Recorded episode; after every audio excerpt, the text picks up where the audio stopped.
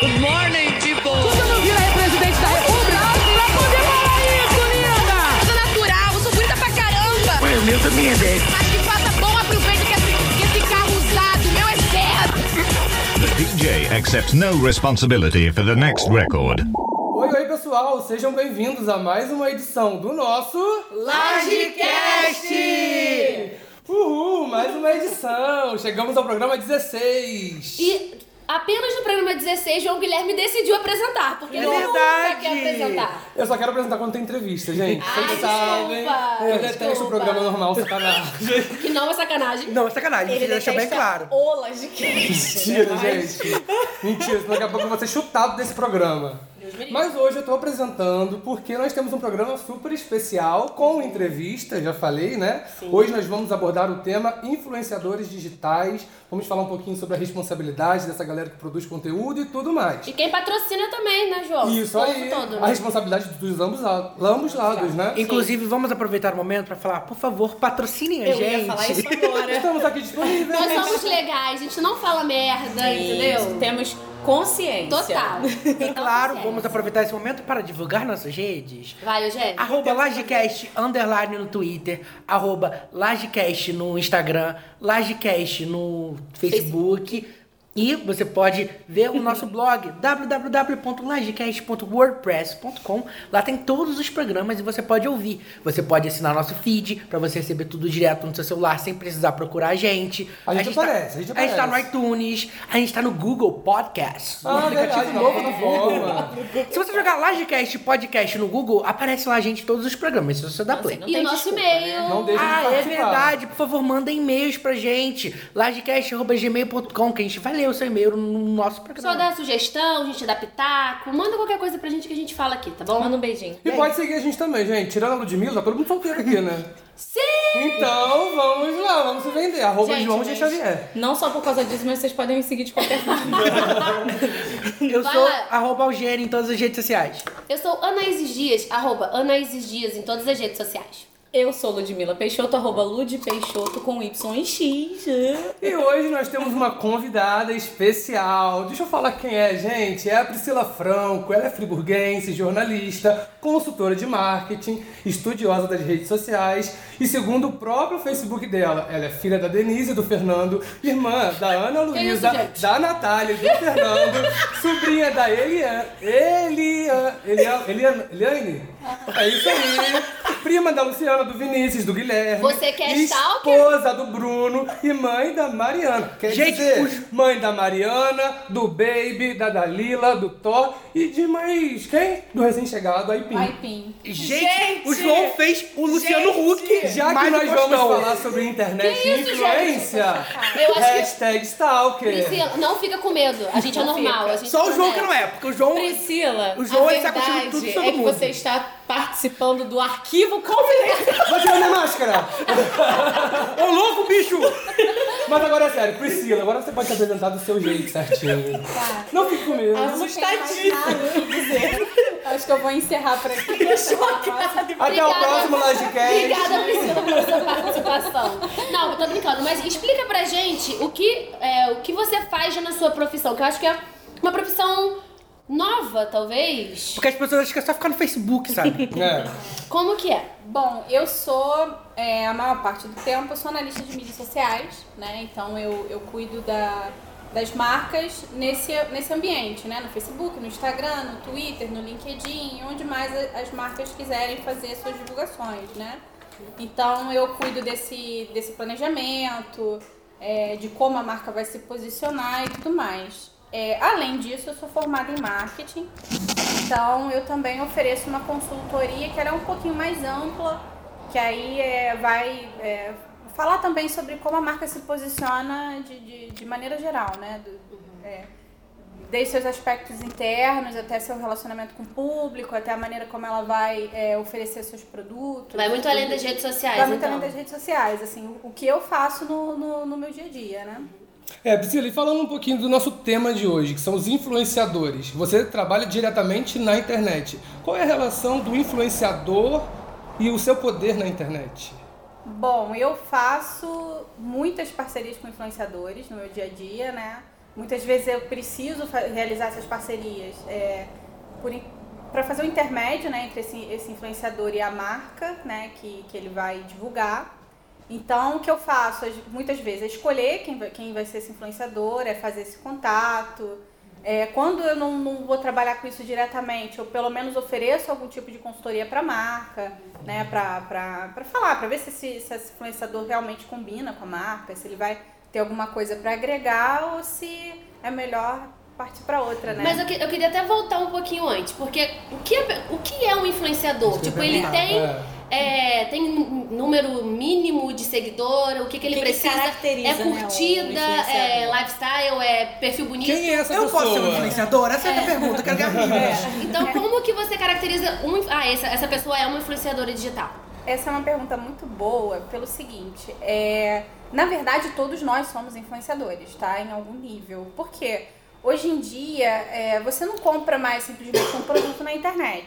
Antes de você fazer uma compra, nem na internet nem em lugar nenhum, né? Vamos combinar. Antes de você fazer uma compra, você vai fazer uma pesquisa. Você vai encontrar pessoas falando sobre aquele produto, você vai querer saber como é que é a experiência de uso dessas pessoas daquele produto. Então, mesmo anonimamente, a gente acaba servindo como influenciador também, né? Só que quando a gente fala é, desse outro nível de influenciador, né? É, a gente está falando de pessoas que têm uma quantidade considerável de seguidores, né? De curtidores e que estão falando para um público e estão ditando alguns comportamentos, algumas tendências, né? Então é, são esses aí que as marcas geralmente procuram para fazer parceria, né? E, e costuma ser muito bom para as marcas. Isso, isso tem, isso faz muito sucesso porque realmente dá resultado. A marca espera o que desse influenciador? Tem- É- Pode ser, tipo, desde venda até Número de curtidas, número de curtidas, seguidores, até pra conhecer a marca mesmo. O que que... divulgação, né? Então, quando, quando a marca é, resolve fazer uma parceria com o influenciador, o que ela está querendo é endosso. A verdade é essa, né? Então eu vou usar o meu prestígio como influenciadora para dizer que aquela marca é boa, que eu tive uma boa experiência com ela e possivelmente meus seguidores também vão ter. É, existem ações que são mais específicas, aí vai depender de, de qual é o objetivo da marca, que aí sim, eu posso é, fazer uma, uma campanha mais voltada para conversão, ou seja, para venda de um produto. Eu posso, enfim, tem uma, uma, um monte de, de alternativas aí para fazer esse relacionamento. E o termo influenciador pode ser considerado uma profissão? Claro, hoje em dia é, né? Já é uma O pessoal já é ganha considerado, dinheiro, né? dinheiro, né? Aham, tem, tem muita gente que vive disso hoje, ganhando Ai, muito sonho. Não, sonho. Gente, as pessoas. É engraçado, né? Porque eu vejo tantas pessoas. Porque talvez antes, antes. Eu acho que essa coisa de influenciadora é bem novo, assim, né? Não é uma coisa assim. De repente o termo, né? É, esse termo influenciador, não é uma coisa muito antiga. É, na verdade, a gente sempre teve os garotos propaganda, né? Então, é isso desde de, de muito tempo, né? Então a gente tinha aquelas pessoas que eram mais é, destacadas na mídia de alguma maneira, um artista, um, um esportista, e ele acabava representando as, as suas marcas, né? Ele servia como embaixador. É, o que aconteceu quando, quando esse termo veio para a internet é porque na internet a gente acaba vivendo um reality show, né? Então, assim, ele- eles estão muito mais expostos, muito mais presentes, e essa relação também com a marca ficou muito mais. É, por isso ela ficou muito mais complicada, né? Isso, isso precisa ser muito melhor trabalhado hoje em dia pelas marcas do que quando é, era só essa, essa, essa questão do- dos garotos propaganda. Sim. Porque você vende me- a pessoa inteira. É, ela falou isso, já me veio naquela aula de faculdade que a gente aprende da campanha do cigarro, que nos anos 80 os atores, Era as atrizes, Até- né? Até Aquele antes estilo de vida, né? né? Isso, Até é. Eu tava vendo E um vendia muito até- cigarro, né? Uma coisa que- exemplo até pra vir aqui, né? Porque aí acaba que a gente faz aquela pequena pesquisinha, assim, pra gente se inteirar um pouquinho mais, porque é interessante, né? Ver o que, que a internet trouxe de mudança e as várias possibilidades que a internet traz pra se trabalhar, né? E aí tava, tava falando sobre é, a própria Coca-Cola, né? Que hoje é assim, referência de sempre foi, né? Na história toda.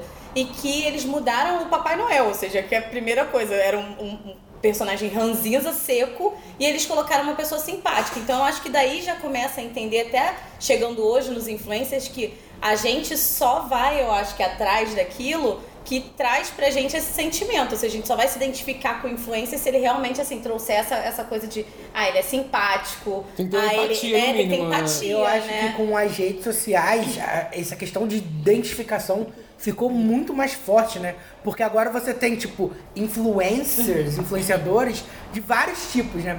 Agora a pessoa combina com você, né? É. Sei lá, antigamente você tinha um certo padrão X de pessoas que apareciam na televisão e você tinha que se identificar com elas. E dane-se. E hoje em dia todo mundo é representado, né? É, mais ou menos, né? Ainda, ainda estamos evoluindo nisso, né? Sim.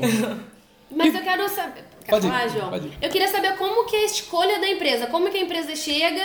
Como você, Priscila, que faz essa relação? Ah, tá. A empresa X tem que ser uma pessoa assim, assim, assim. Como que você Qual que é o procura? filtro, né? Qual é o filtro que você usa pra achar a marca ou influenciador? Fazer esse match, né? Então, é, a gente observa principalmente o público, né? Para quem esse influenciador tá falando hoje, né? É, isso vai, vai, a gente vai ter uma dica dependendo do tema que ele aborda no, na- nas suas, né, nas- nos seus canais.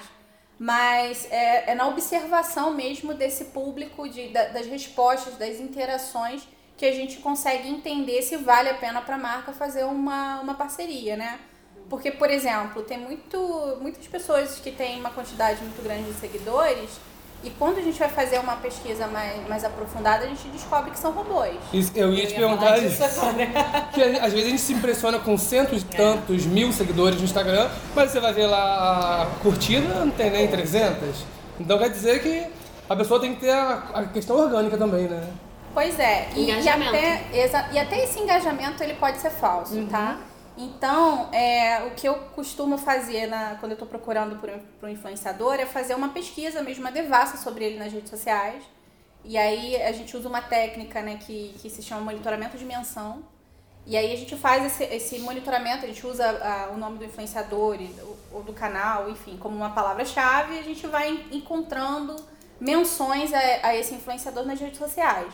E nisso a gente descobre muitos robôs, né? É muito fácil identificar um robô, né? A- Apesar de, de, de- de- Quando você vai observar, eles são... Parecem perfis reais, só que eles estão todos, por exemplo, tweetando a mesma coisa, exatamente o mesmo Falando a mesma frase. mesmo texto, né? né? E aí quando você começa a observar esses perfis, você vai ver que eles só fazem isso. Então são realmente robôs criados apenas para esse tipo de divulgação. E assim, não é só influenciador é, em começo de carreira que faz isso não, tá? Mesmo grandes influenciadores, pessoas aí que estão na mídia, elas usam, fazem uso do robô. É, eu ia falar o exemplo do Instagram, né? De vez em quando tem um famoso que me segue no Instagram, aí dois dias depois para de seguir, ou eu abro o meu perfil, tá lá, 30 novas, novas pessoas seguindo, e no outro dia já 15 já foram embora, então é um trabalho que e tá tem ali. super um mercado, acho que hoje até de compra, né? Compra de seguidor, compra de E aparece muito anúncio pra gente isso, né? E até visualização orgânica mesmo. Tem pessoas que são pagas pra poder botar aquele vídeo rodando. Então, assim, a gente tá lidando com os dois lados da moeda, né? Você pode estar aparecendo, mas aí você tá no meio de um mercado aí super bizarro de bot, de, de, de compra de, de seguidor e... Mas eu acho que a questão é porque as pessoas, nesse caso, na maioria das vezes, eu acho que as pessoas querem meio que impressionar pelos números, né? Sim. Sim. Como se isso fosse, tipo, uma segurança pra ela conseguir a vida que ela quer como influenciador, né? Conseguir trabalho, enfim, repercussão. Que é o que muita gente quer, né? E, E- número é importante, né? Não, não, não adianta. É, por mais que a pessoa seja carismática, que ela faça um conteúdo interessante, a marca vai preterir se existe uma outra pessoa com uma quantidade grande de seguidores, né? Isso faz toda a diferença. O perfil pode ser o mesmo, mas quem tiver com mais seguidores ganha, né? Teve até aquele caso, não sei se vocês lembram da atriz da Globo que, que perdeu papel na novela porque ela não tinha Sim. um número X de seguidores no. E uma, no esqueci quem é agora, mas era uma atriz consagrada. tipo, É. anos de casa. Aham. É, acho que foi alguma coisa assim. E ela perdeu o, no- o papel na novela, se não me engano, até que agora esse Deus salve os Deus, Deus salve Deus- sei lá, alguma coisa assim. E ela não entrou na novela porque ela tinha pouco seguidor. Ela não tinha um milhão de seguidores no Instagram, então ela foi jogada de lado. Você imagina, né? Olha a responsabilidade. E por outro lado também teve o caso da Record, né? Que a Bárbara Evans tentou comprar, comprar uma, alugar uma lan house e colocar um monte de gente dentro pra poder votar pra Monique Evans ganhar a Fazenda. Ah, mas tá certo, mas que se ganha. E no caso não, quando não ganhou. Olha Não. isso. Mas isso é muito doido, porque, tipo, é, por exemplo, a Globo. Ele, ela colocou agora no video show três ex-BBBs pra apresentar. E a Sofia Barão. que tá e a Sofia. Abraão, mas as três são uma potência nas redes sociais. A Ana Clara saiu Ana do último Clara. bebê, ela tem quase 8 milhões de seguidores. Tem nas novelas, tipo, tem a Kéfera agora que entrou na novela, na Malhação tem outros influenciadores. Isso tu, olha a importância disso pra uma TV aberta. Que, É. tipo assim, se você parar pra pensar, quem assiste TV aberta? Porque eles estão precisando de audiência. O povo mais novo, tipo, da nossa cidade, a gente já não vê mais TV da É maneira. de público, né? Então, é, eu Quem acho que é. interage nas redes sociais é justamente esse público que tá aí, né, na internet, né? E, e não conhece mais, assim, hoje você parar pra pensar quem é ator da Globo. Muito dessa geração nova não sabe quem É, são geração os atores 2000 nem liga mais. televisão, né, gente? Não, não lembram, né? Agora, preciso deixa eu te fazer uma pergunta. É, a gente vê que o povo brasileiro é muito presente na internet. Você acha que é, pra gente essa questão dos influenciadores digitais talvez seja muito mais importante que em alguns outros lugares do mundo, por exemplo? Essa coisa, Olha, por conta da nossa presença na internet? Eu acredito que sim, tá? E até porque é, o brasileiro ele tem um costume de, de, de se aproximar muito dos seus ídolos, né? É, não, basta você, você se interessar ali pela, pela, pelo trabalho da, daquele, daquele artista, você quer saber da vida dele, você quer estar junto com ele em todos os momentos, né? Isso é muito. E quer ser notado, né? e E quer ser notado. Quer algum retorno, espera É. alguma coisa disso. Às vezes fala mal, vai lá, xinga pra poder receber uma reply, né? Só pra. Só, só, você só pra ser gosta, xingado de Fica volta. né? feliz. você gosta lá do ídolo, mas fala mal pra poder ser notado. Então, assim, todo mundo a gente vê que existe é, essa questão dos influenciadores, mas é, é- é o brasileiro ele é ainda mais, mais Ele é mais influenciável, ainda, né? Mais influenciável, né? Do que, do que o normal, assim. Mas Priscila, você acha, você que trabalha com, né, com, com mídia social já há um tempo, o que, que você tem percebido de mudança dessa parte de influenciador no sentido assim? Você acha que isso ainda tem futuro, que isso vai ser um boom, mas depois a coisa vai começar a entrar numa de, olha, vai chegar um tempo que as pessoas vão começar a meio que cansar disso? O mercado você vai acha explodir, que né? É. O que, que- que, que você acha? Eu acho que não, eu acho que tá crescendo ainda e a gente não viu atingir o auge, tá? Porque é, o que acontecia, que, que essas parcerias, essas, essas relações, elas funcionavam de uma maneira muito amadora, né? Muito é, na base da, da amizade, né? Você ia né, fechando acordos de qualquer maneira e agora as marcas estão percebendo a necessidade de transformar isso numa parceria de trabalho mesmo, né? De, com contrato, com termos e tudo mais. É, então, é, é- essa é a migração que eu vi. E, assim, pelo que eu tenho acompanhado, como está cada vez mais caro anunciar nas redes sociais, fazer parceria com influenciadores e, e usar esse tipo de divulgação sai mais em conta, né? Então, tem mais custo-benefício em muitos casos. E isso mudou muito o mercado publicitário também, né? Antigamente uma propaganda de um vídeo, de um comercial na televisão era absurdo. Hoje em dia o valor abaixou muito por conta da internet, né? Isso tornou o mercado publicitário uma loucura, né? Porque é dificílimo você acompanhar todos esses influenciadores. E são muitas plataformas, São é muitas muita coisa. gente. Eu acho que na internet tem muito famoso quem, né? É. Porque você vai, você tá no explorar. Ah, que vestido bonito. Aí você entra no perfil do menino, Tem do 50 3 milhões, milhões. que eu nunca Ah. ouvi falar nessa pessoa. Pensa que delícia você trabalhar com publicidade na época que você só tinha Globo de referência. É. Pronto, você assistia a Globo e você sabia o que estava no ar. né? E agora Não não, sabe, você né? precisa estar acompanhando diversos canais diferentes, né? E porque agora tem muitos nichos também, Muitos né? nichos. Cada um, é, tá É atendendo uma moda, marca. é tá atendendo uma marca de saúde, sapato, beleza, vai ter um cabelo, influenciador é. X. Pra uma outra marca de cabelo vai ter um influenciador Y, sabe? Então tem muita coisa diferente. Né? E tem algum alguma fórmula mágica, digamos assim, pra pessoa que, ah, hoje eu quero ser influenciador. Não, Ensina eu a quero- gente. Não, porque eu não sei se tem, né? Ah, Você precisa postar tantas vezes, você precisa fazer Uma isso, isso, aquilo. É, é o quê? É Você tem que investir tanto. Você É frequência, é carisma, é o quê? Não Como é quê? conteúdo. Inclusive foi uma pergunta que a gente recebeu no nosso Instagram. Como me tornar uma influenciadora? Ah, verdade. De quem? Qual é a arroba? Da Chocobela. A gente vai falar o arroba? Vamos falar, que ela participou. É, porque às vezes a pessoa não quer ser identificada. Não, ela Se participou. ela quer estar perguntando como ser um influenciador, ela, Ela com quer. certeza ela quer que fale o nome dela. Arroba Chocobel. Vamos seguir então, É né? isso aí, gente. É, bom, não é, não é uma tarefa muito simples, né? Primeiro você precisa ser querido, né? Ser fofinho. Passo um.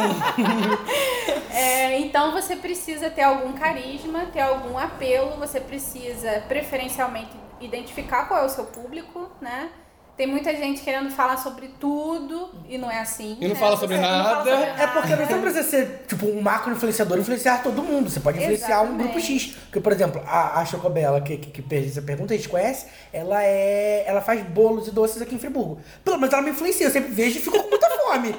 É, sabe? Nesse modo, sim. Tá dando certo aí, Chocobela. Já tá influenciando. Pode mandar um bolo de pote pra nossa gravação. Ai, por favor! Um brigadeiro de colher. É uma Pede delícia. muito, né?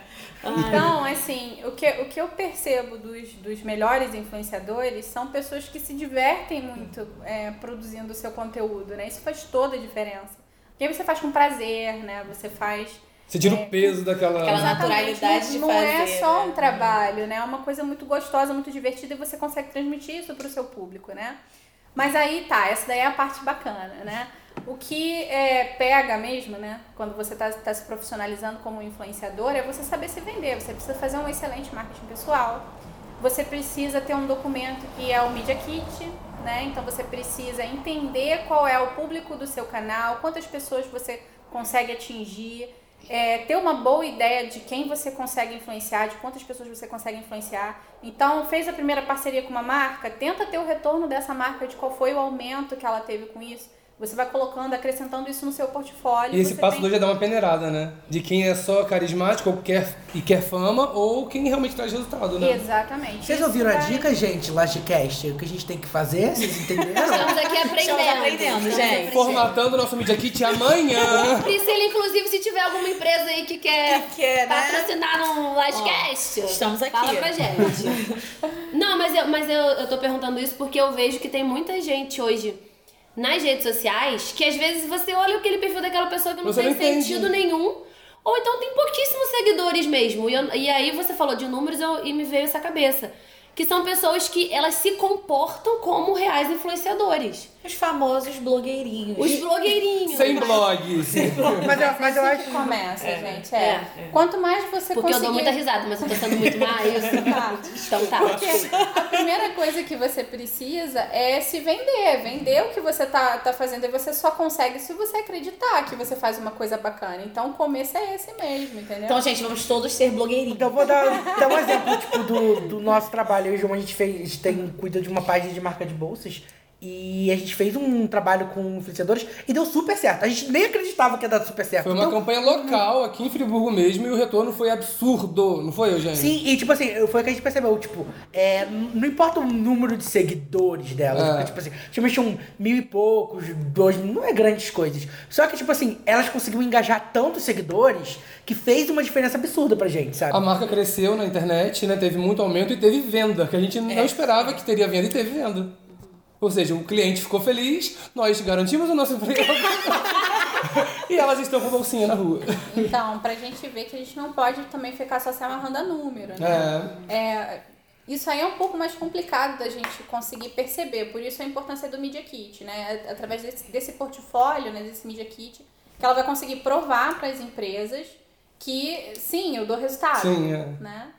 E às vezes até dentro do ramo da empresa ela pode ter menos seguidores que às vezes uma ou outra, mas dentro do que ela atua é muito mais efetivo pra empresa, né? Exatamente, né? O que vai fazer a diferença é a quantidade de pessoas que ela efetivamente consegue influenciar. Gente, só pra fazer uma pergunta capciosa pra encerrar esse bloco pra gente poder ajudar o editor.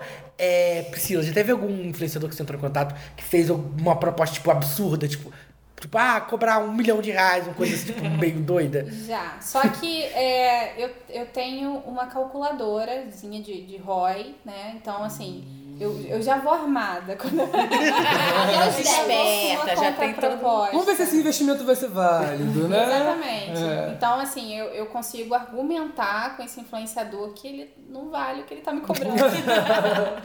E, Entendeu? por- e aí é mais tristinho, né? Que você procura Seja mais menos, né? Você vai ali, ó. Então, você tá comprando um valor que você ainda não vale, isso é nojo, é isso. Então agora vamos dar uma pausa rapidinho pra ajudar o editor. E vamos comer um salgadinho também, a gente tá com fome. Daqui a pouco a gente volta.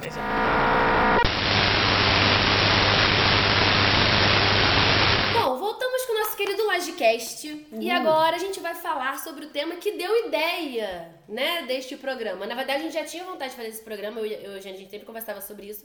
Mas calhou num ótimo momento, Ótimo. Ótimo, menos. realmente, É. ótimo, ótimo. É. Ótimo. Enfim, mas é bom pra que abre o debate, né? Eu acho isso muito importante. Então a gente vai falar um pouquinho sobre o caso do Cossielo. Né? Que tudo começou quando o Cossielo fez um post ra- racista sobre o jogador francês Mbappé durante a Copa do Mundo da Rússia, dia 30 de julho, no Twitter. Onde ele colocou. Mbappé. Junho. Desculpa, junho. Mbappé conseguiria fazer um arrastão top na praia, hein? E aí o pessoal foi revivendo o Twitter dele 2012, 2011, 2013. Isso ele já era um influenciador na época. E eles acharam outras publicações que foram: O Brasil seria mais lindo se não houvesse frescura com piada racista, mas já que é proibida, a única solução é exterminar os negros. Acabou o dia da consciência negra, já pode parar de negrice, galera. Eu queria ter gravado um vídeo sobre o dia da consciência negra, só que aí eu deixei quieto porque a cela não tem Wi-Fi. Cara feia pra mim é fome, África, o país mais feio do mundo. No caso, querido, África não é um país. Gritei, vai macaca pela janela e a vizinha negra bateu na porta de casa pra me dar bronca. Cossielo deletou as postagens após elas serem tra- trazidas à tona por internautas e deixou apenas o tweet onde ele- o, o último tweet dele onde ele se posicionou sobre a polêmica. E aí falando de marcas, vários usuários das redes sociais marcaram empresas que possuíram e possuem relação com ele, como Coca-Cola, Submarino, Itaú e Adidas. Cossielo também foi garoto propaganda de McDonald's, Foster, Gillette, Tic Tac, entre muitas outras. O número de seguidores dele hoje é impressionante, eu fiquei passada quando eu vi. Ele tem 11 milhões de seguidores no Instagram, quase 17 milhões no YouTube e 8 milhões no Twitter. Agora eu te pergunto, Priscila, depois disso tudo Agora que a a gente gente pergunta. Depois dessa Agora chuva. elas, né, Priscila? Qual foi.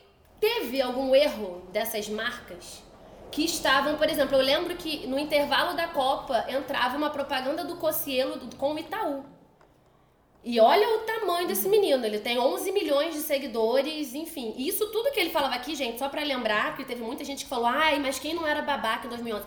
Isso tudo que ele falou já era escroto em 2011. É racismo mesmo. Você Ele chama apagou 50 de mil tweets, macaca. né? Exatamente. Então isso, as, Isso as já pessoas já não falavam. O perfil dele já era esse, né? Ele, já isso é era raci- assim, Exato, não é você forma. fazer, ai, mas isso era mascarado de piada, a gente fica confuso. Não, isso sempre foi racismo e já era crime, enfim, as pessoas não falam sobre isso.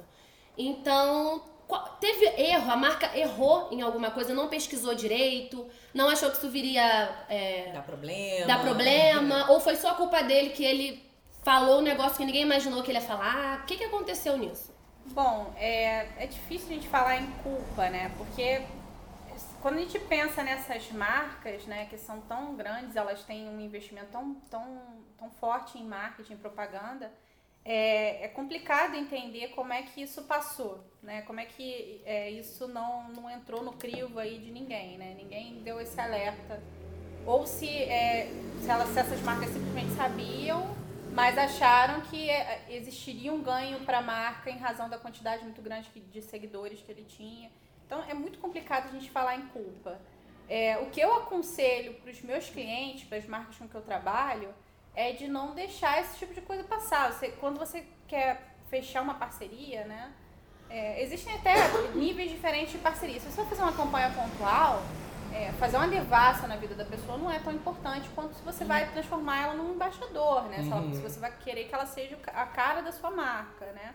Nesse caso, você precisa realmente ver toda a história daquela pessoa e não, às vezes, nem apenas daquela pessoa, mas de- das pessoas com quem ela convive, né? Quem- com quem ela se relaciona. Toda a rede de contato. Eu acho que a coisa aqui é que são marcas muito muito grandes. grandes. Então a gente não consegue, é, é difícil a gente entender co- é, como que isso passou, né? 50 mil tweets, você não vai pensar, o que, que esse garoto postou nesses 50 mil tweets? Exatamente. De, de repente é, focou é só no resultado final e não no histórico dele. É, né? tipo, o que, que eles deveriam No ter momento, feito pra isso não acontecer? É ficar vendo tweet por um?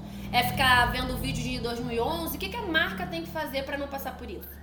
É, então, vai depender muito da- do tipo de parceria que você vai estabelecer, tá? Às vezes, para uma campanha pontual, né, uma campanha que você quer fazer para promover uma coisa hoje, não faz sentido você ter esse trabalho de, de olhar todo o histórico da pessoa. Você vai observar o momento de hoje, né? Você vai ver quantas pessoas ela está influenciando agora. E aí vai fechar essa parceria. É, agora, quando você quer transformar essa, esse influenciador em um embaixador da sua marca, né? Se você quer usar esse endosso dele por mais tempo, Aí não tem outro jeito, você tem realmente que, que investigar. Que olhar esse passado dele, olhar esses históricos, é, ter uma pessoa para isso, né?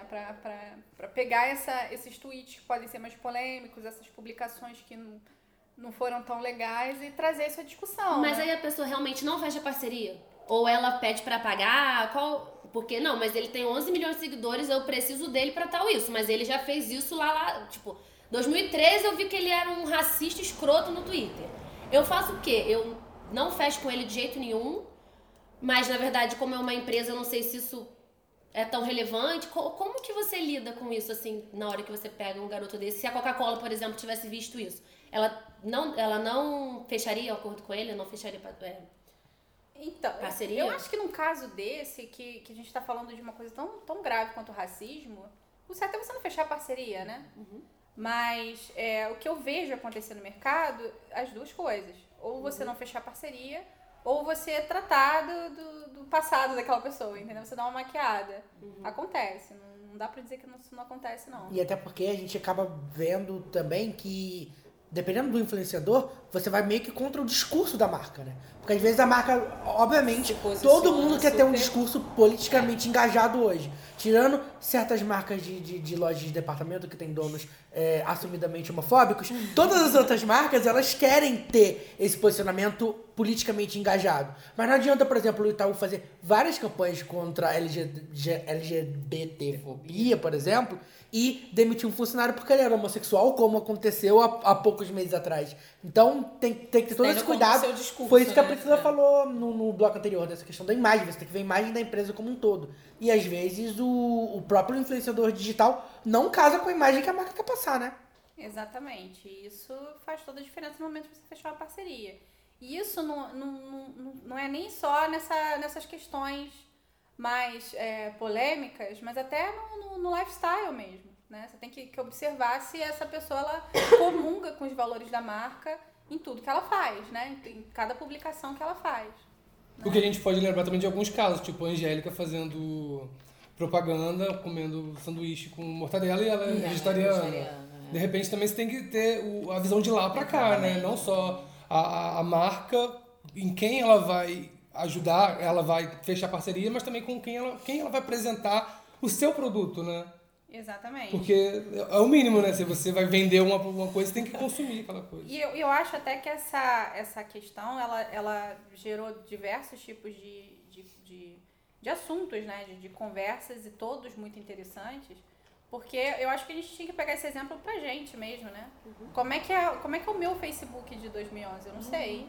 Não, eu, eu, Eu aprendi aprendi o que que eu aquelas falava, lembranças. né? Aham. Aí E fazendo eu- a limpeza. Não, eu até comentei isso no Twitter, porque a gente, a gente vê como a gente evolui, Uhum. né? Porque, por exemplo, eu era doida em futebol e às vezes eu fazia comentários que pra, na minha cabeça era completamente normal. E hoje em dia eu vejo e falo, meu Deus, eu era doida, entendeu? Eu não sei o que, que eu era.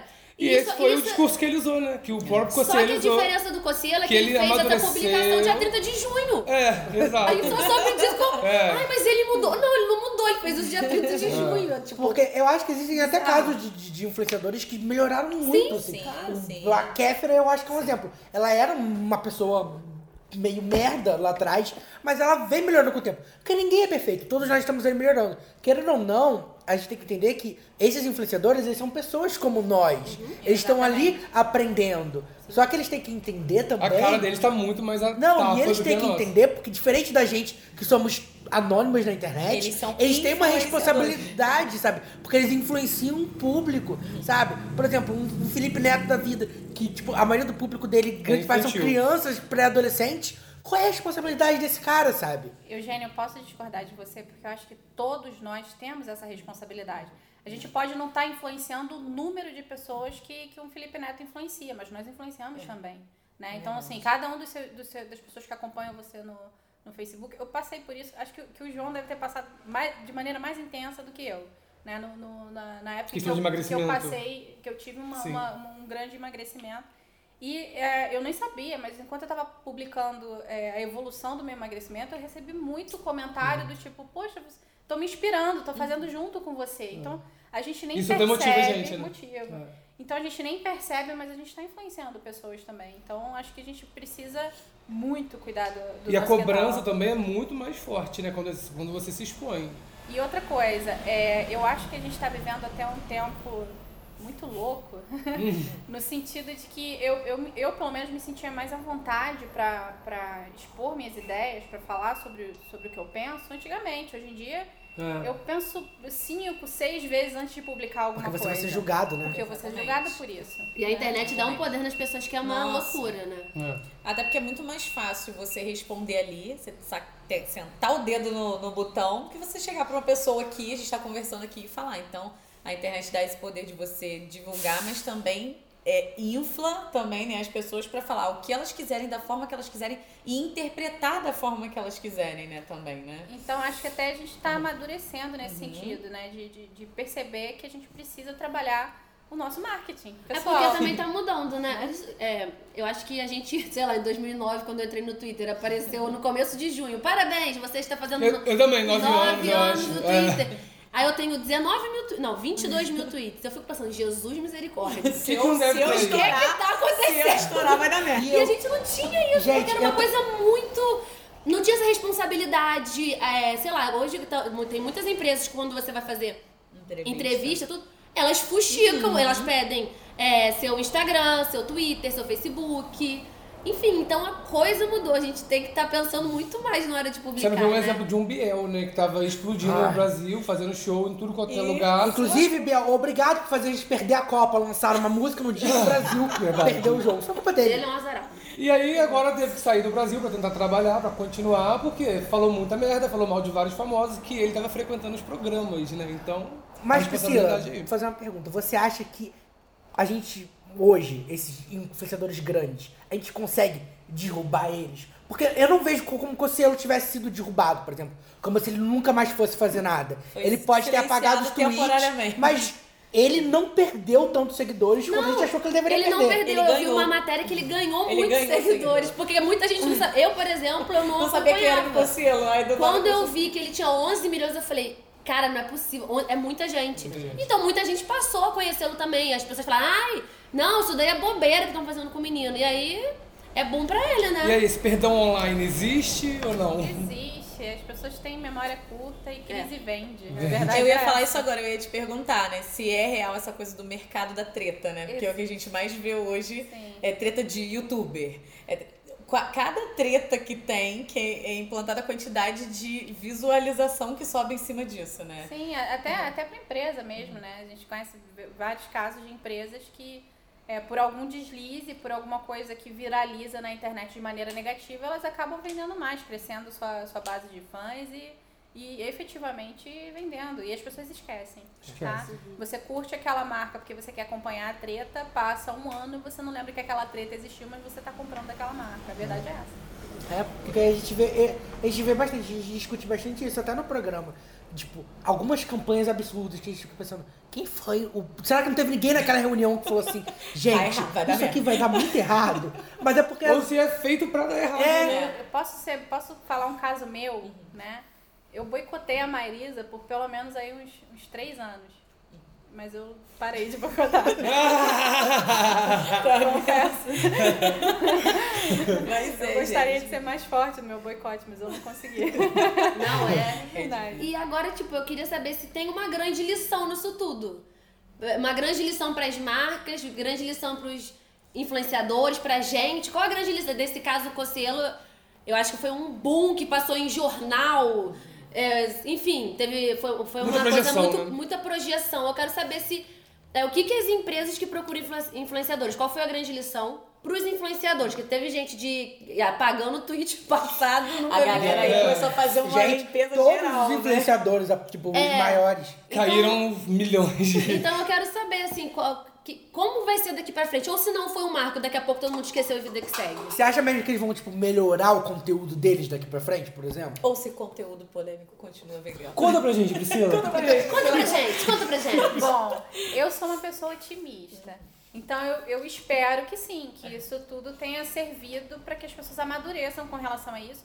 Principalmente que as pessoas não perdoem racismo, tá? Racismo eu acho que é uma coisa que não se deve perdoar. Mas, é, sendo realista, eu não real. vejo, eu não vejo muito como, como, como essas coisas vão, vão mudar, não, não no curto prazo, né? Infelizmente a gente está tendo aí uma, uma onda, né? A gente está vivendo um tempo muito, muito estranho, muito esquisito, que vários pensamentos tortos estão ganhando popularidade, estão vindo à tona, né? A gente tá aí às vésperas de uma eleição que vai ser super polêmica. Então não, não, não Chega acredito. um stop. Então, infelizmente, assim, querendo ser otimista, sim, vai. é, é, pelo menos agora as pessoas levaram esse sacode e vão pensar duas vezes antes de, de publicar uma- um absurdo num curto prazo. Mas eu, eu não, não sei se isso vai durar, né? É, eu acho que no. Quer falar? É, eu ia puxar o gancho. Por falar em eleição. Não, deixa, então deixa eu só ter. É sobre eleição? Aham. É, o meu, eu sou bem influenciador. Então, por falar em eleição, você acha que ah, as mídias sociais vão decidir as eleições de 2018? Claro, já decidiram Já decidiram. as, as últimas duas eleições, É. pelo menos. É, agora, esse, esse vai ser o ano das fake news, né? Nossa. Infelizmente, a gente vai ter uma eleição que vai ser definida por fake news. Quem Alô, você que vai fazer o Enem! Anota o tema da redação. Anota o tema da redação. E se você é SBTista, assim como eu, é só seguir o Instagram que a gente tá fazendo várias campanhas contra as fake news. Mas sabe, sabe Pagas pelo governo federal, sabe disso, né? uma coisa Não que- fala mal do meu SBT! Mas uma coisa que tem surgido são é, diversas agências que estão se propondo a, a desfazer as fake news, né? Isso é bom. Tu, Poxa, mas eu quero mais iniciativas dessas, É. né? Que, que Enquanto tem uma precisam. bomba, né, de coisas negativas, tem que se levantar também pessoas pra é, fazer esse filtro, fez né? isso muito, muito bem foi o Ministério da. Acho que foi o Ministério da Saúde. Foi. Que tem, tipo assim, fake news de. Não tome vacina porque essa Nossa. vacina, não sei o quê. Então eles pegam a fake news e fazem uma nova em cima explicando: ó, isso aqui é mentira, a vacina é bom porque não sei o que, não sei o que lá, nanana. Então eles estão pegando essas fake news que, tipo, enfim, atrapalham e muito na saúde pública e estão é, desmentindo, né? Isso eu acho muito importante, porque O foda é o timing, porque eu acho que demora muito tempo pra gente conseguir desmentir a não, notícia é- falsa. esse- essa coisa em questão acho que tá sendo muito legal. Porque, por exemplo, Eles nós estamos gravando numa quinta-feira. Acho que foi segunda-feira, um candidato, um pré-candidato à presidência, espalhou uma notícia falsa que ficou, tipo, horas Fala no ar. amor. Fala não, eu nome. não quero dar ibope. cara, não quero dar ibope cara. pra esse tipo de gente no meu programa. É o pior que a gente tem. É, Então a gente e aí, é. é, e cara, e tipo assim, espalha de uma maneira que, tipo assim, o meu Facebook só falava disso. Uhum. Eu acho que o grande problema das mídias sociais, a Priscila tá aqui e ela pode concordar, é que as pessoas vão criticar, tripudiar em cima das notícias falsas, só que elas compartilham a notícia falsa. Eu- Então elas acabam disseminando o conteúdo da maneira errada. Chega pra gente no grupo do Zap, né, gente? É a família que Eu compartilha. ia até além, né? É, um do, eu acho que, um- não sei se você vai concordar comigo, se você que trabalha com isso, mas eu acredito que um dos maiores perigos hoje é que, por mais que a gente se beneficie dessa personalização da, da internet, também tem a questão do conteúdo que o, o algoritmo traz pra gente. Exatamente. Então, a pessoa fica numa bolha. E ela né? acaba recebendo um conteúdo E- que vai falar diretamente com as aspirações dela. Exatamente. Então, assim, aquela fake news, ela vai de encontro a tudo que ela pensa, né? Vai e aí, aquele ela ciclo social Então, dela todo vai Exatamente. né, Então, trabalhar em ela- cima Ela daquilo. vai, vai acreditar naquilo cegamente. Uma né? coisa que talvez a gente pode fazer um exercício que eu faço muito no grupo da minha família, que o grupo de família é sempre polêmico, né? Então a fake news rola solto. Mandou um negócio. A primeira coisa que falou é: será que é verdade? Aí a pessoa começa, ih, é, não sei, acho que sim, recebi no. Não, não, vamos ver. Aí eu vou, procuro, procuro. Ih, não achei essa notícia, eu acho que é mentira. Então a gente nunca é olhar aquilo com desdém. É o princípio mais que básico seja- do jornalismo. por que mais que como, seja- quem, quando... É apuração, né? apuração. Mas E vem isso tem que ser. vocês já caíram em fake news? Eu já caí. Eu já, Já. caí em fake news de diversos Já. Já quase comprei dois iPhones por 300 reais. Horrível.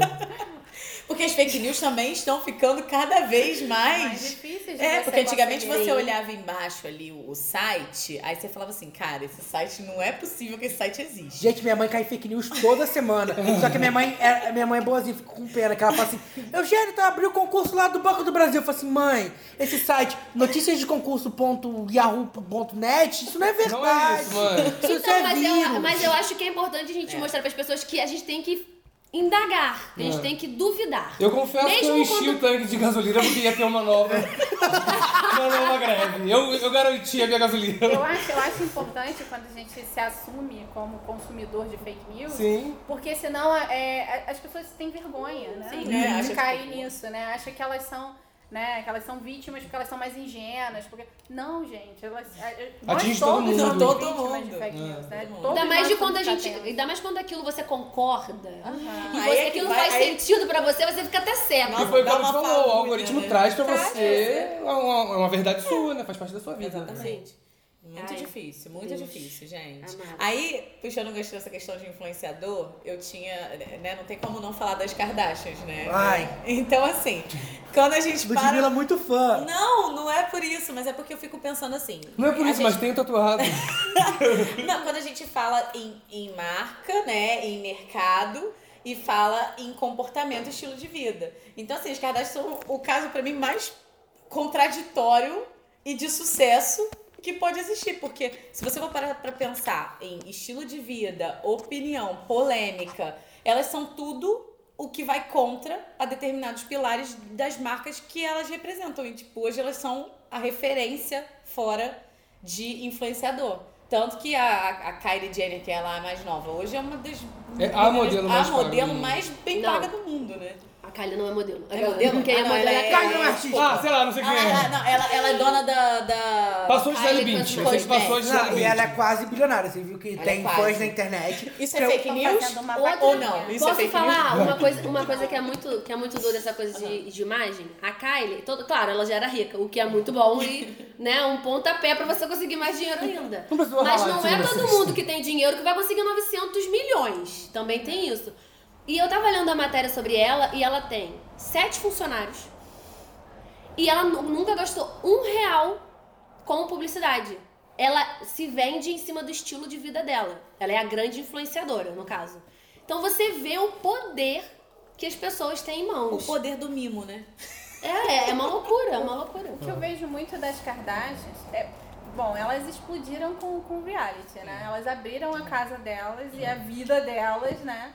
E é, mostraram suas vulnerabilidades, né? Então é por isso, é nisso que o, que o influenciador ele, ele consegue os seus influenciados, né? É, é através de suas vulnerabilidades, né?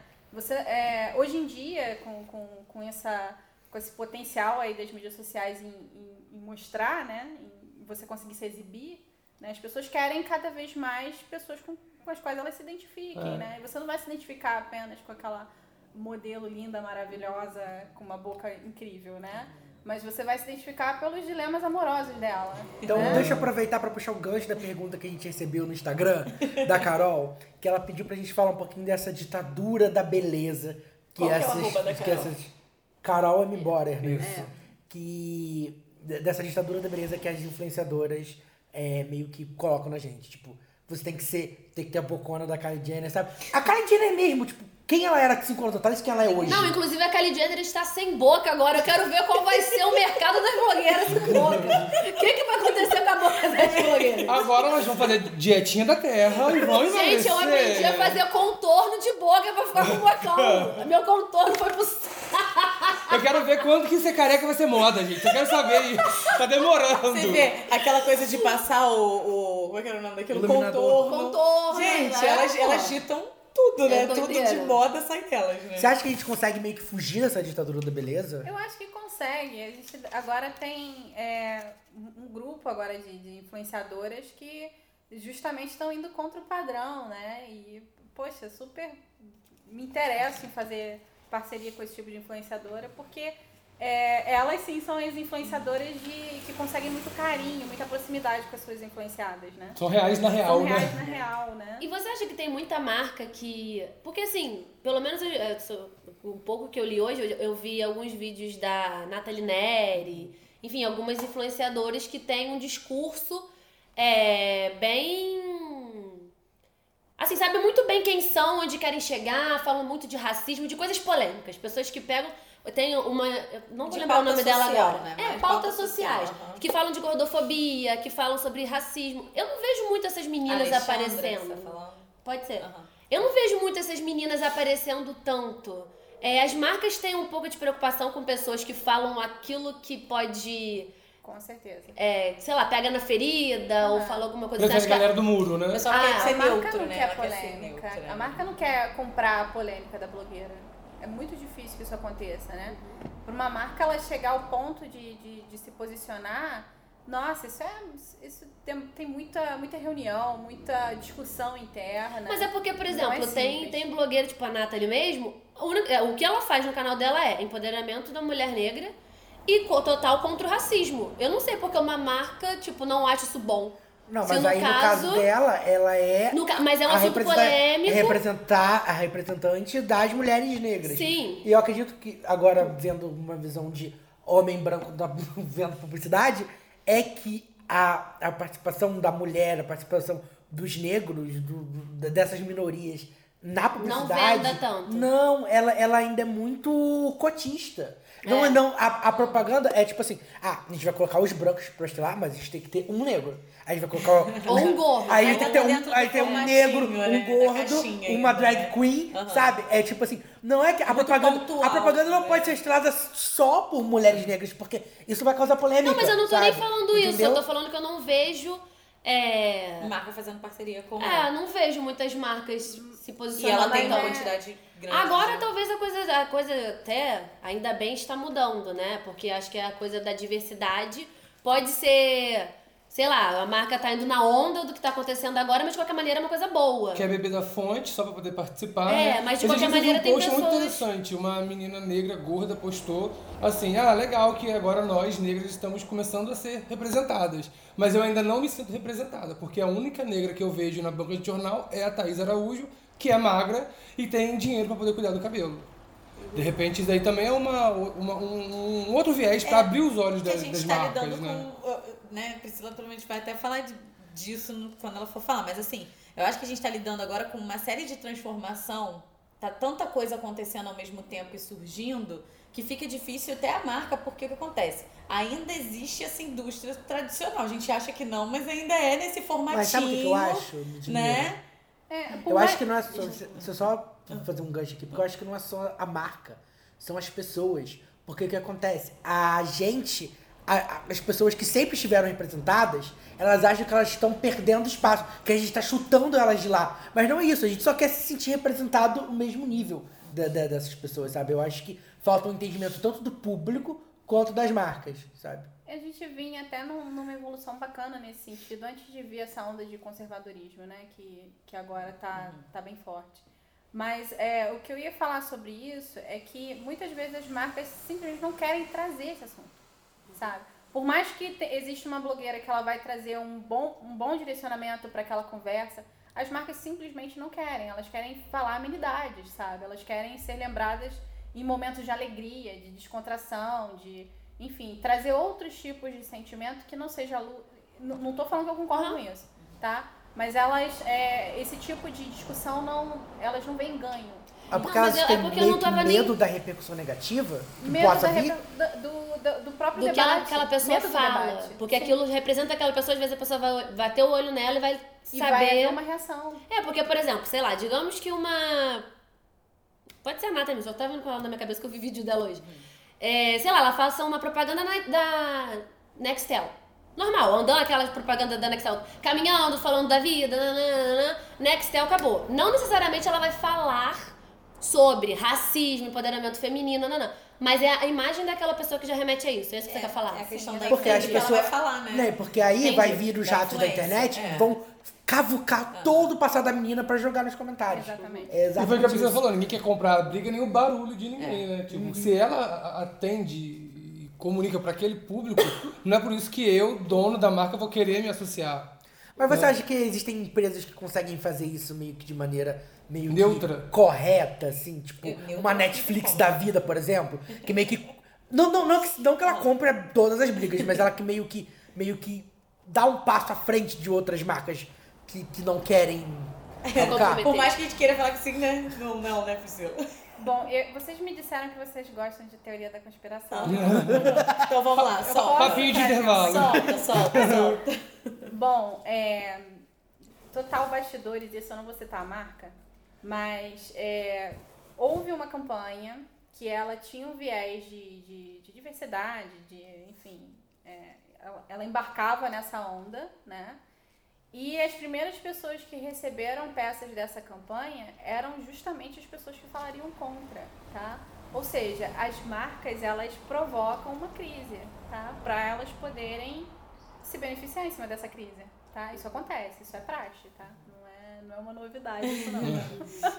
É, Então, é porque a gente, a gente acha que todo mundo é bonzinho. Exatamente. E o, e o gerenciamento da crise já tá em gaveta, né? Já tá pronto ali, é só lançar. Não, porque eles já mandam exatamente pra essas pessoas, porque eles já sabem como é que a crise vai afetar eles Exatamente. quando essas pessoas falarem. Para poder reagir diante da crise. É. Até a Agora- crise é manipulada, né? A- aliás, é, o gerenciamento de crise é justamente a campanha.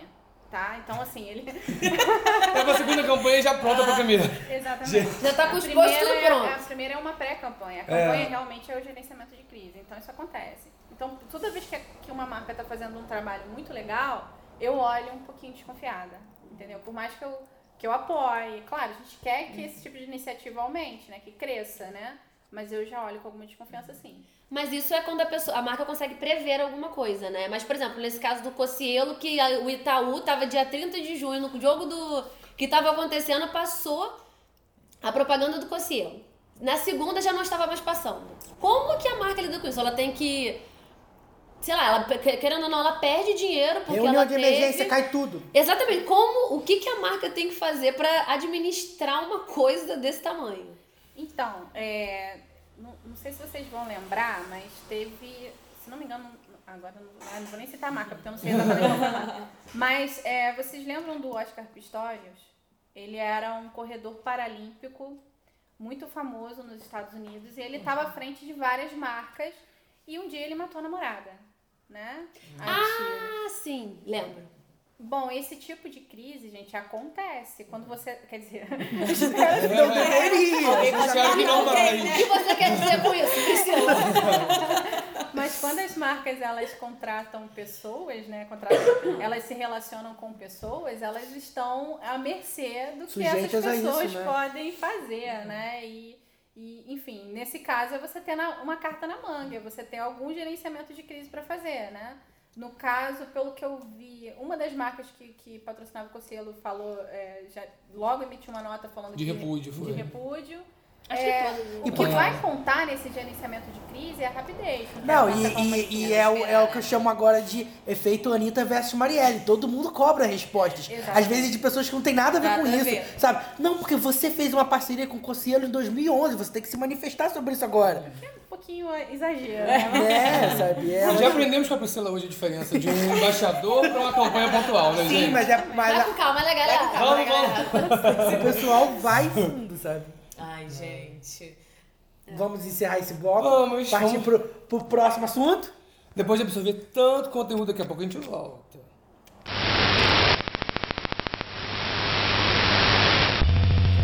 Peraí. Minha calça tá esbarrando nesse negócio, tá fazendo um barulho. Delícia. Estamos de volta com o Agicast. E Priscila, você tem uma filhinha, Mariana, certo? Sim. Quantos anos ela tem? Quatro aninhos. E ela já mexe nessas coisas de internet tudo. Demais, além da conta. E como é que você faz assim pra controlar o que ela vê? Você controla, tipo, você deixa ela mexendo no YouTube sozinha? Como é que você faz? Ela tem uma Smart TV no quarto dela, né? E ela já usa pra colocar no Netflix ou no YouTube. Priscila, me adota. Tudo bem. A minha TV de tubo aí do quarto. Quando eu tinha 4 anos, eu comia terra. Saca? Meu Deus, E assim, eu coloquei controle de paz, né? Coloquei aquele filtro básico, mas é, ela tava assistindo até um conteúdo assim que a gente não tava achando muito legal, que é tipo é, uns canais que, que, que pais e mães fazem junto com as crianças. Ah, sim. E aí eles vão direcionar aquilo ali para uma fantasia, mas às vezes os temas não são muito legais e tal. Então a gente proibiu ela de assistir esse tipo de conteúdo. O que eu deixo ela assistir, que eu já acho super Galinha polêmico, pintadinha? Galinha Pitadinha, ela, até que ela gosta, assim, ela interessa, ela, ela assiste no, no Netflix. Quando ela vai pro YouTube, geralmente é pra assistir vídeo de. Ou de, de abrindo presente, né? Abrindo brinquedo, ela Ah. adora. Eu, eu não entendo que magia. Unboxing. Mas a minha sobrinha ama esse vídeo, tá? De cri- abrindo presente. Quando é, quando é da Barbie, eu paro pra assistir junto com a minha filha. porque ela- É como se você estivesse abrindo uma barra junto, né? Tipo, É, eu, eu, eu consigo até entender o apelo, enfim. E, e ela gosta muito também de vídeo de brincadeira com massinha.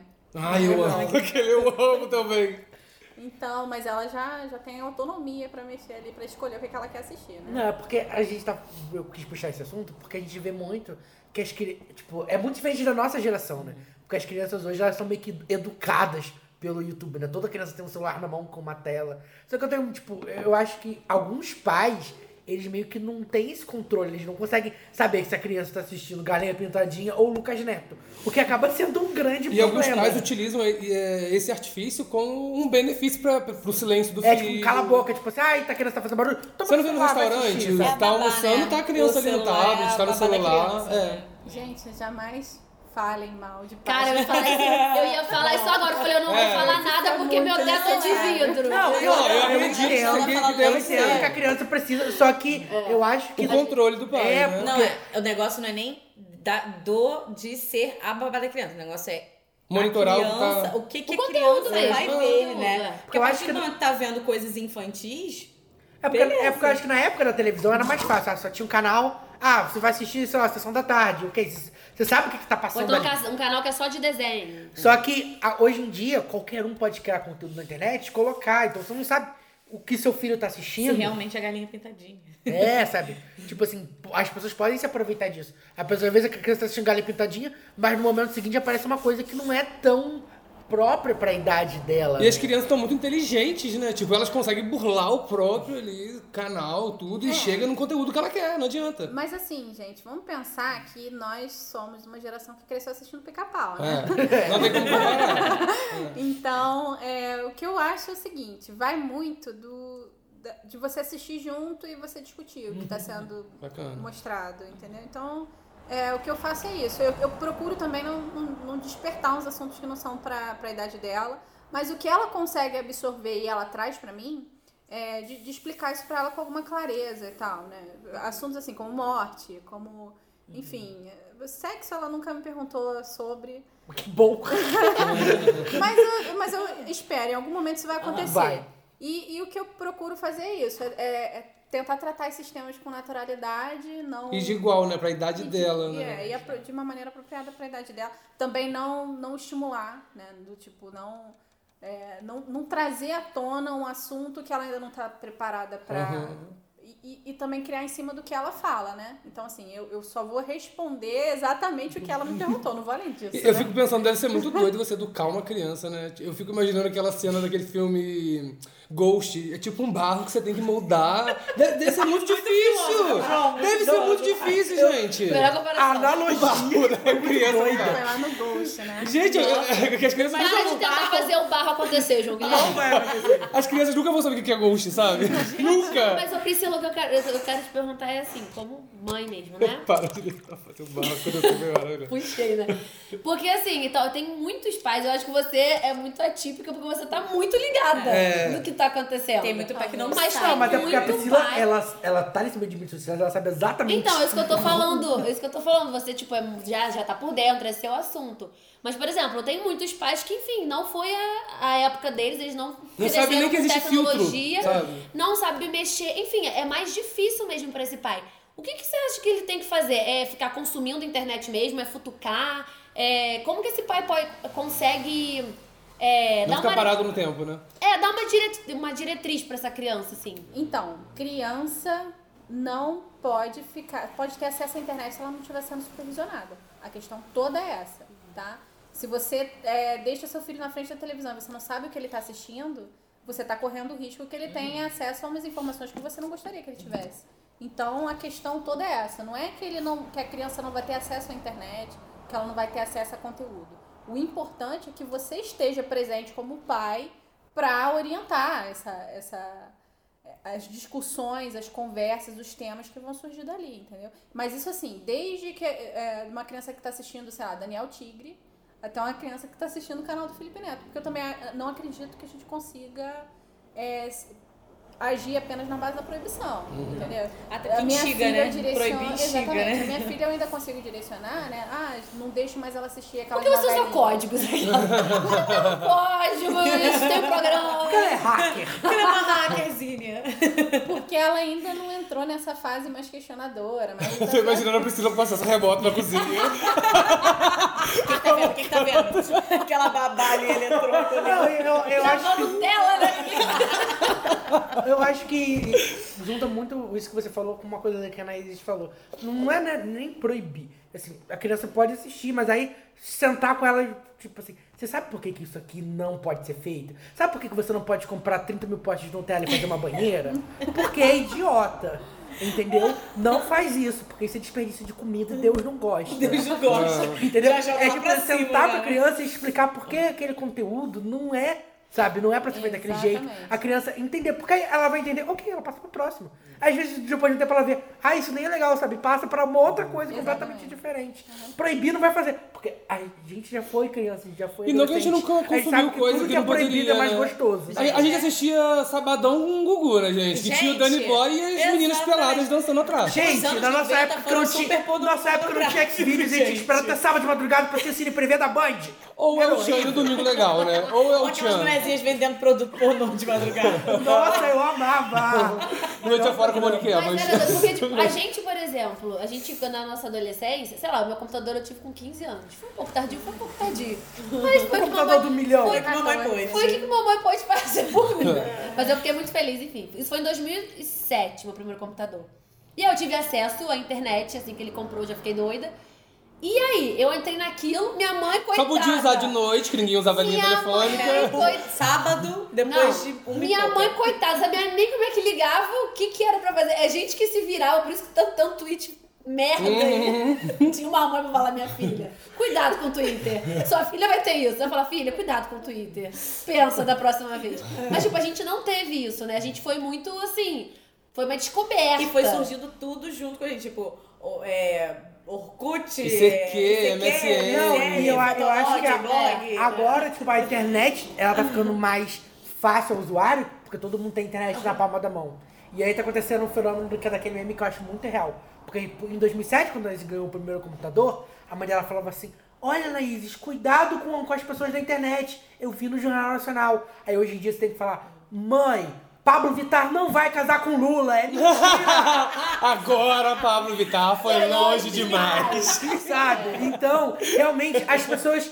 A gente tá acontecendo um fenômeno no Brasil que as pessoas mais velhas estão aprendendo a usar a internet depois das pessoas mais novas. Mas essa nova geração, ela já nasceu com a internet. Agora é o contrário, agora, agora a gente tem que ensinar nossa mãe Não, a e é muito bizarro usar, pra né? você ver a diferença. Porque, tipo, a Anaís teve o primeiro computador aos 15 anos de idade. Eu tive o meu primeiro computador aos 3. Nossa, e a gente foi tem a rico, mesma sempre- idade. Sempre É foi muito rico, né, bizarro. Gênio? Vamos, vamos combinar uma coisa, né? Porque meu pai comprou o primeiro computador em Foi com três anos de 97. Eu nem sabia que tinha computador. Eu só entrava, eu só entrava no site de Cartoon Network, era a única coisa que eu fazia.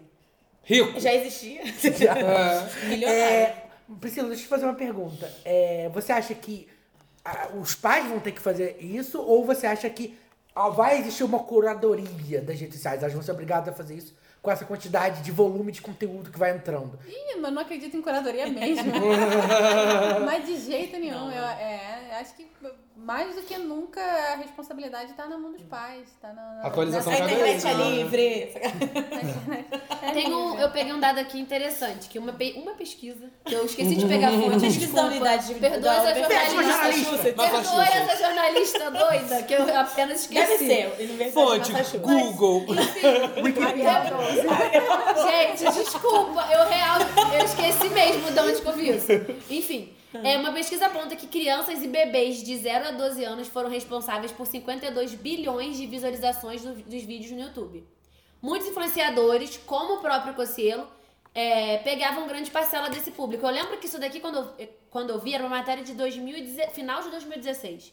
Então, esses foram dados de 2016. Imagina Gente, É. é, só vocês Hoje. pensarem que a Galinha Pintadinha é a maior artista no YouTube. É. Vocês veem que É o maior as crianças. canal do YouTube do mundo. As crianças. Mas é- Mas, mas é- é, ela é uma artista com, com ma- o maior número de vídeos acima de 100 milhões de, de visualizações. Gente, 100 milhões. Ah, o segundo lugar é Rihanna. Mas vem cá, mas é porque se você tem uma criança em casa, você entende porque a galinha.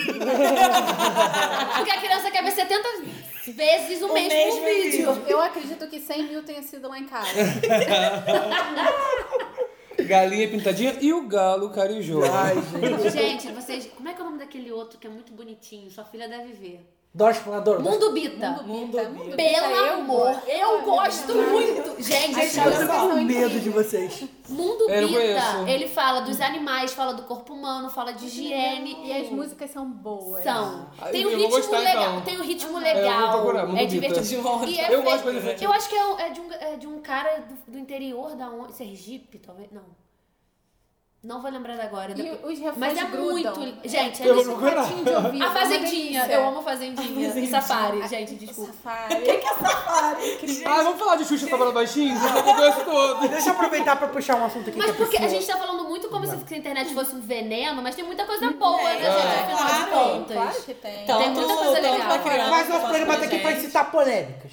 Eu vou puxar. Por que crise da Por que presidente? Você, deixa eu puxar um assunto que você levantou aí, que foi do- dos unboxings de brinquedos. Você acha que. Como eu tem- faço pra eles me mandarem? Mas é Você acha que Mas é porque, mandar é porque eu tava vendo, inclusive, vou deixar aqui a indicação, o Greg News sobre publicidade infantil. E ele falou disso, dessa questão do unboxing. da- porque muitas vezes são crianças que recebem esses brinquedos. Você acha que tem algum problema nesses mini influenciadores, sabe? Tipo, de, de, de você aproveitar crianças de 4, 5 anos pra, pra fazer, tipo, expor elas dessa maneira no YouTube? Qual é a sua opinião? Como profissional e como mãe, por exemplo? Crueldade. Acho uma crueldade. Acho, acho horrível. Acho que. é, sei lá, eu, não, eu não, não faria isso jamais com a minha filha. Acho é, ruim você expor a criança Ganhar a em esse cima da tipo criança, de, né? de consumismo, de frustração, de. Enfim, você tá é, alimentando um comportamento muito, muito complicado, né? De depois você desfazer. Eu sou contra.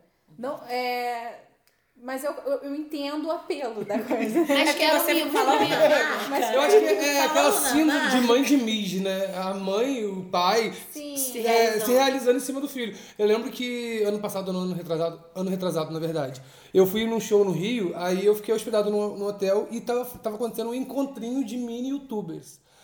E, e- eu, assim, esperando na recepção. E, tipo, eles estavam lançando um livro, o- as crianças, eu ouvi, assim, já fui pesquisar quem era. e, tipo, eles tinham mais de um milhão de seguidores no Instagram e tudo mais. Só que tipo, eram três irmãos, eu não lembro agora o nome do, do canal deles. Mas tinha uma menina de, sei lá, 4, 5 anos que ela tava 100% entediada, assim, na mesa. E os irmãos tirando foto com todo mundo. Aí eu, de, canto- de rabo de olho, assim, peguei meu celular, fiz o Snapchat. O que que tá acontecendo? Socorro. E a mãe felizona, sabe? A mãe se realizando. E uma outra situação também, que eu fui fazer uma gravação e com dois influenciadores que já, era da, já eram da TV, participam de um programa infantil. E a mãe da- da- dessas crianças, assim, fazendo super exigências que as cri- as crianças nem sabiam. Por quê? Não, porque no meu quarto não tem cerveja. Tipo, o hotel tá recebendo um- influenciadores infantis e, sabe? Essa realização, essa que eu acho também, né? Pois é, deixa, deixa eu até fazer um disclaimer, que minha filha assiste unboxing, mas ela assiste adultos fazendo unboxing. Ah, eu, sou- eu tá, que era boicoto- infantil. Eu boicoto canais, Canais de que, é, que Ah, Não, e tem, e tem, e tem formas que, que é muito tipo, tal. é, tem aquela menina Eu pastora. Vitória de Deus. Eu ia Vitória de Deus. Vitória de Deus, eu não sei se vocês já Nossa. viram. É, gente, é, de- é completamente. Primeiro eu olhei aquilo, a gente ria, tinha meme e tudo mais. Mas hoje, quando eu vejo É aquele sério? vídeo, aquilo me dá um pesar por aquela menina. Ela deve ter uns 10 anos e ela lida com assuntos que ela não simplesmente não tem maturidade pra falar. O pai dela, é óbvio, ela tem muitos seguidores, né? Deve fazer campanhas, é convidada pra um monte de coisa. E Ela é uma- sustenta a família. Ela é uma criança humilde, dá pra ver que eles são muito humildes. Mas ela toca em assuntos.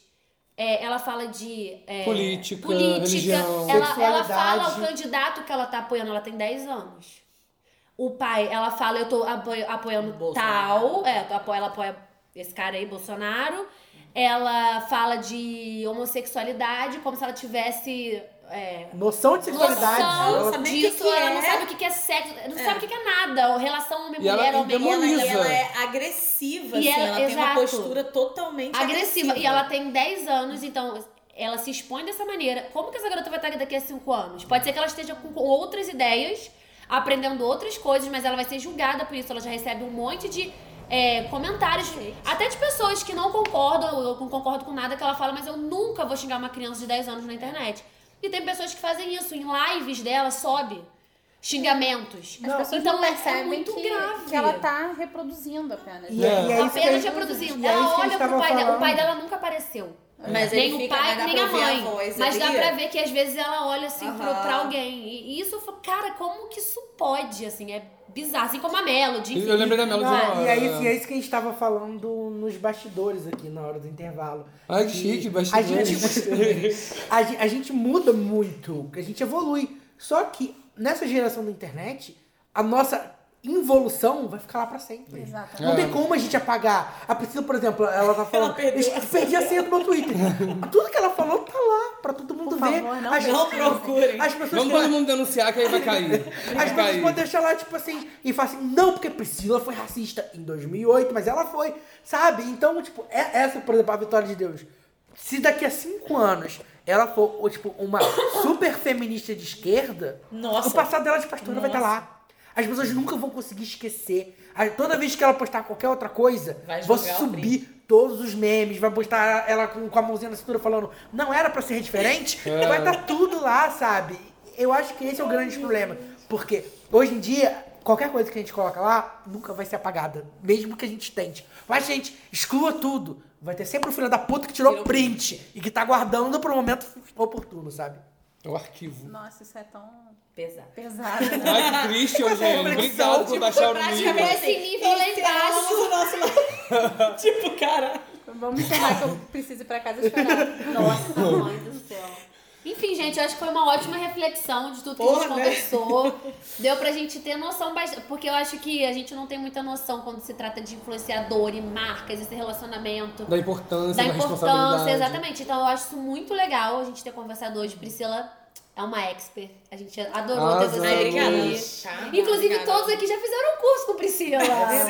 Nós somos os Olha- influenciados de Priscila. Influenciados de Priscila.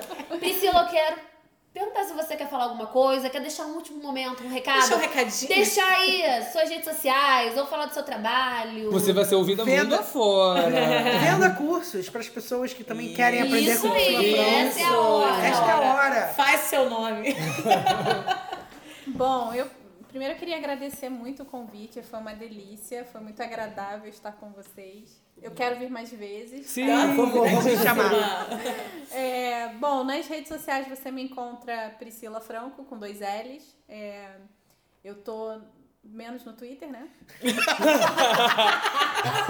E nós vamos te ajudar a sair definitivamente. Vamos denunciar. Eu quero a corrente da denúncia.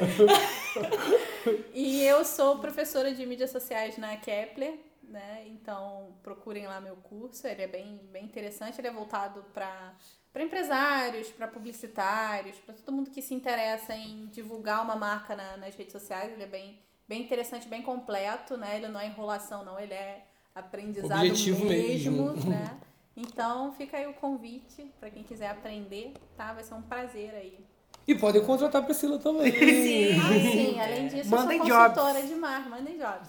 Sou consultora de marketing, né? Atendo empresas, faço consultoria para empresas e mídias sociais, né? Você quer deixar aí. seu e-mail? Meu e-mail é pfrancomoreira.gmail.com, tá? E tamo aí. Ai, que maravilhosa. Contratem! Contratem! Gente, vocês também podem contratar o Livecast! Gente, é muito Estamos importante. disponíveis. Somos um programa legal. somos Mandem mimos. Não é esse, eu, eu Mande comida agora, pra gente, Eu só queria gravação. os mimos. Eu só queria os mimos. O Eugênio quer perfume, né, Eugênio? O Eugênio agora tá viciado Caraca, em assistir eu, eu, resenha tô, eu de tô muito perfume doido. no Eu YouTube. tô, Eu eu muita assistindo resenha de perfume. Eu nunca vi. A pessoa fala todas as notas do perfume, eu fico Caraca, é muito qual é o bom. cheiro. É muito bom, é maravilhoso. A pessoa nunca fica assim. Não, porque tem nota de nota de toranja, nota de entrada. nota- Eu tô aprendendo entrada, muito. de saída. Caraca! Gente. melhor, coisa, melhor submundo do, do YouTube é resenha de perfume. Eu achava que era os acnes, sabe? De ficar vendo espinha. Eu fico vendo espinha. Dr. do- Pimple, Pimple Sandra Lee People, eu amo. Eu vejo aquilo, eu sou ficcionada. Eu durmo, pra dormir, pra relaxar, eu vejo aquilo. Eu gosto também. Não gosta não? Ela tira nódula, ela tira nojo. Eu amo. Olha minha boca cheia d'água já. Ah, eu também. Tem, tem, tem uma, eu acho que a Dr. People mesmo Olha só, a gente acabou de pedir um mimo pra Aí me vem eu, é, João e Ludmilla e fala que é uma delícia ficar assistindo o vídeo que tira. Gente, vamos manter a linha, pelo amor de Deus. Gente, pode mandar aquele, aquele, aquela espátulazinha que tira. Você empurra e o cravo pula, né? Gente, Gente, vamos terminar esse programa antes que a favor. coisa fique pior. Até semana que vem. Gente, até semana que Tá igual o vem. programa do Oscar. Se você chegou até aqui, a gente agradece. Um beijo e mandem mimos. Mandem! Tchau!